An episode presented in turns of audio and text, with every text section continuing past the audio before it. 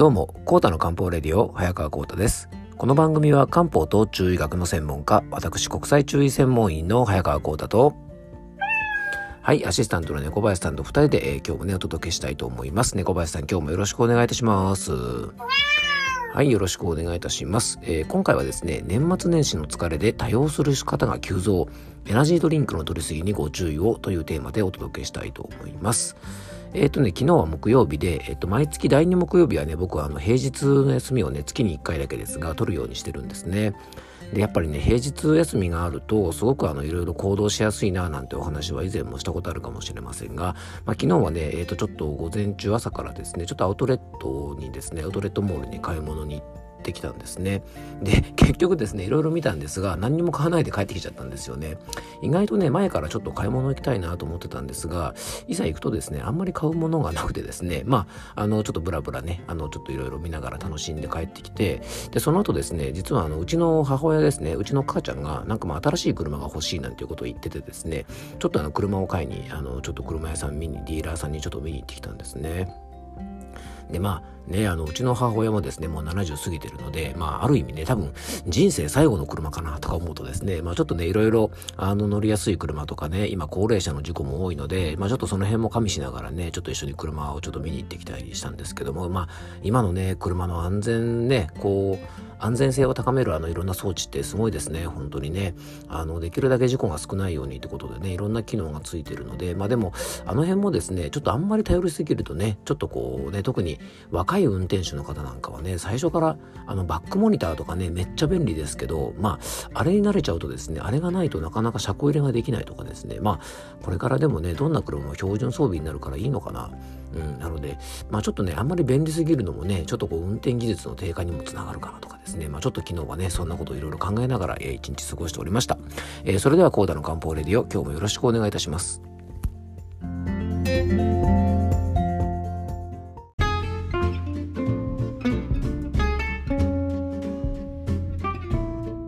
はい、ということでね、今日の本題の方に入っていきたいと思うんですが、えっと、まあ、冒頭ですね、ちょっと買い物に行ったけど結局何にも買わなかったなんて話をしたんですが、皆さん結構そういうことないですかね？あの、結構、あの、僕のね、えっと、まあ、住んでるところの近くだと大きいアウトレットだとですね、まあ、あの御殿場とかにあるアウトレットとかあとま東京とかにもねいくつかあのアウトレットとかあったりもするんでねそっち行ったりもするんですけども意外とですね買い物に行ってもですねなんか結局いろいろ見てねなんかいいかなと思ったんだけどあの対してね実はあんまり欲しいものがなかったなんてことも結構あったりしますよね、うん、まあでもあの買い物っていうのはねまあなんかこうブラブラお店見たりするだけでもねいろいろ目の保養にもなりますしあのまあいつも見てないお店を見るってことはですね、やっぱ景色が変わるので、結構いい刺激になるなぁなんて思うのでね、まあ皆さんもね、年末なんでね、少しそういったあの時間を過ごすのもいいのかななんて思いました。はい。じゃあ今日の本題に入っていきましょう。えー、今回はですね、現在ね、あの日常的に結構摂取されてる方も多い、あのカフェインの入ってるドリンクですね。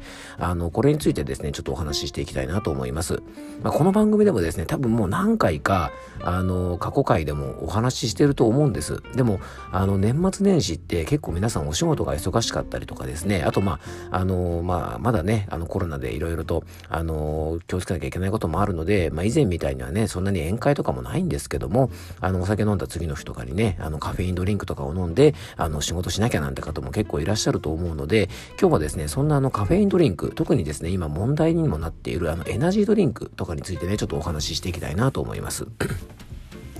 で、かなり以前から、まあ、過剰摂取のね、危険性はいろいろ言われているカフェインなんですが、あの、実はね、もう日本でもね、あの、中毒死のあの事例がいくつか出てるそうです。で、未だにですね、新商品がいろいろと登場している、まあ、人気のね、エナジードリンク、ね、ありますよね。結構この番組聞いてる方でもね、たまにお世話になってるなんて方いらっしゃるかもしれません。実はですね、まあ、あのー市販されている、よくあの、需要競争剤のね、栄養ドリンクありますよね。ああいうのにはね、結構カフェインがたくさん入っているってことは皆さんもご存知かもしれませんが、このね、エナジードリンクと言われているようなものも、もう市販されているですね、あの、医薬品のドリンク剤とかと同じぐらいカフェインって含まれてるんですね。で、ちなみに今はね、あの、医薬品は買えませんが、コンビニとかでもね、薬部外品のドリンク剤、あの、もう買えます。で、ほとんどのものに含まれてるカフェインの量がですね、大体あの、無水カフェインとして 50mg ぐらい入ってるんですね。で、エナジードリンクもですね、代表的な商品で 250ml にですね、80mg ぐらい、えー、このカフェインが入っていたりとか、350ml でですね、142ml ぐらいカフェインを含んでいるものもあるそうなので、逆にですね、普通のあの栄養ドリンクなんかよりも逆にシャキッとした感じがするっていう方もですね、このエナジードリンクを飲んで、あの、そういうシャキッと感が強いなんて感じる方が多いのもね、やっぱり頷けますよね。でカフェインというのはですね中枢神経を興奮させることによって覚醒作用と共振作用あとですね、えっと、脳のですねあの動脈をこう収縮させる作用なんかがあって眠気を覚ましたりとかこう倦怠感ですねこうかったるい感じをですねあの取り払う効果があったりするんですが実はね過剰摂取をすると命に関わることでも有名ですよね。あとですね、一部あの、喘息の薬をね、あの、飲んでる方なんかが併用すると、副作用が出やすくなったりとか、胃潰瘍とかね、あと緑内障とか心臓病がある方は、医薬品としてのカフェインはですね、慎重投与が求められてるぐらいなので、実はこういうカフェインを豊富に含んでいるドリンクなんかは注意が必要なんですね。でね、あの、海外でも結構問題になってるんですが、日本でもね、すごく問題になってる点がいくつかあるんです。それはですね、実は日本、日本というのはカフェインのですね、摂取制限、まあ摂取の量が結構野放しになっちゃってるんですよね。で、外国ではですね、結構規制が入っているところがかなり多いんですが、まあ日本ではですね、実は子供でも、あの、もう楽して書いてしまう。ね、コンビニとか、えー、ドラッグストアとかですね、スーパーとかでも普通に、あと自販機でもね、このエナジードリンク売ってますから、まあ下手するとですね、幼稚園の子供でもね、お金さえ持ってれば買って飲んでしまえる。まあ、そういう危険性もあるんですよね。で、まあ、1回2回飲んだだけでは平気なんですが、これがですね、継続してこれ飲むようになってくるとですね、実は、あの、子供たちなんかにはですね、結構ね、いろんな影響が出てしまうと思うので、注意が必要です。で、カフェインというのはですね、まあ、眠気覚ましに使われるぐらいなので、僕がよく使う表現なんですがね、あの、痩せ馬に鞭を振るうようなものなんですね。で、本来は疲労感とか眠気というのは、疲れてるからあなたは体休めなきゃいけないんだよっていうサインなんですね。あの、それをカフェインで打ち消して無理をさせるというのはですね、これ結構体にとっては、あの、酷なんですよね。要はね、無理やり頑張らしちゃう。まあ、そんなような働きがあるんですね。で、あの、別にね、無理をしたくない。ただ単純に体の疲れを取りたいっていうだけでしたら、あの、次の日にできるだけ疲れを残さないように、そういうカフェインが入ってるものを飲むのではなくてね、まあ、できればね、もしあの何か、あの、栄養のために取りたいんであれば、カフェインが入ってない栄養剤とかドリンク剤もありますので、まあそういったものを使うとか、でね、カフェインというのは眠気を覚ますことはできますが、睡眠不足をですね、チャラにできるものではないんですね。なので、ぜひね、あの、これからの時期に忙しくなって、ついついドリンク剤を、なんて方はですね、あの、注意をしていただきたいなと思います。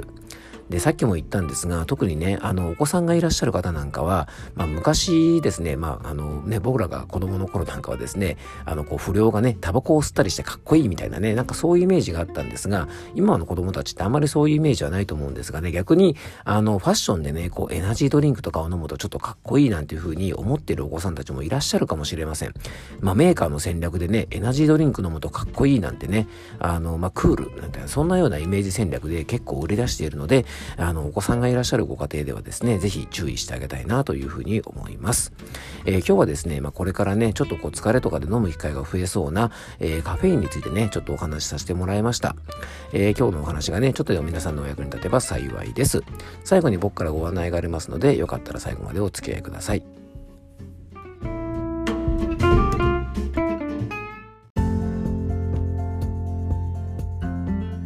はい、ということでね、今日はね、エナジードリンクを中心とした、あの、カフェインのね、過剰摂取、年末年始の疲れを取りたいってことでね、多用する方が増えそうなので、今日はちょっとそんなお話をさせてもらいました。結構ね、僕はあの、このカフェインについてのお話は、この番組でもね、多分もう何回もね、本当に取り上げていると思いますが、それぐらいですね、実はちょっと注意が必要な内容なんですよね、猫林さんね。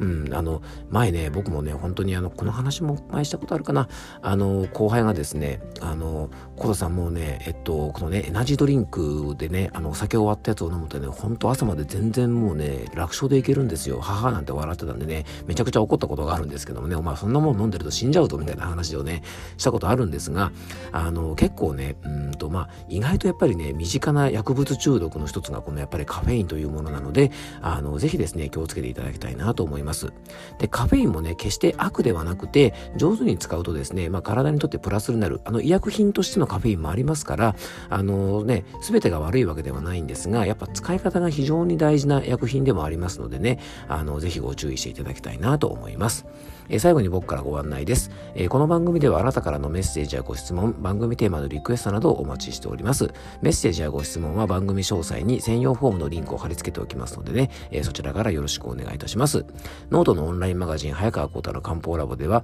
早川幸太が人生を楽しむための漢方的養生法を中心に、心と体の健康サポートになる記事を毎日投稿しております。興味がある方はぜひね、あの、覗いてみてください。えー、今日も聞いていただきありがとうございます。どうぞ素敵な一日をお過ごしください。漢方専科サータ薬房の早川幸太でした。では、また明日。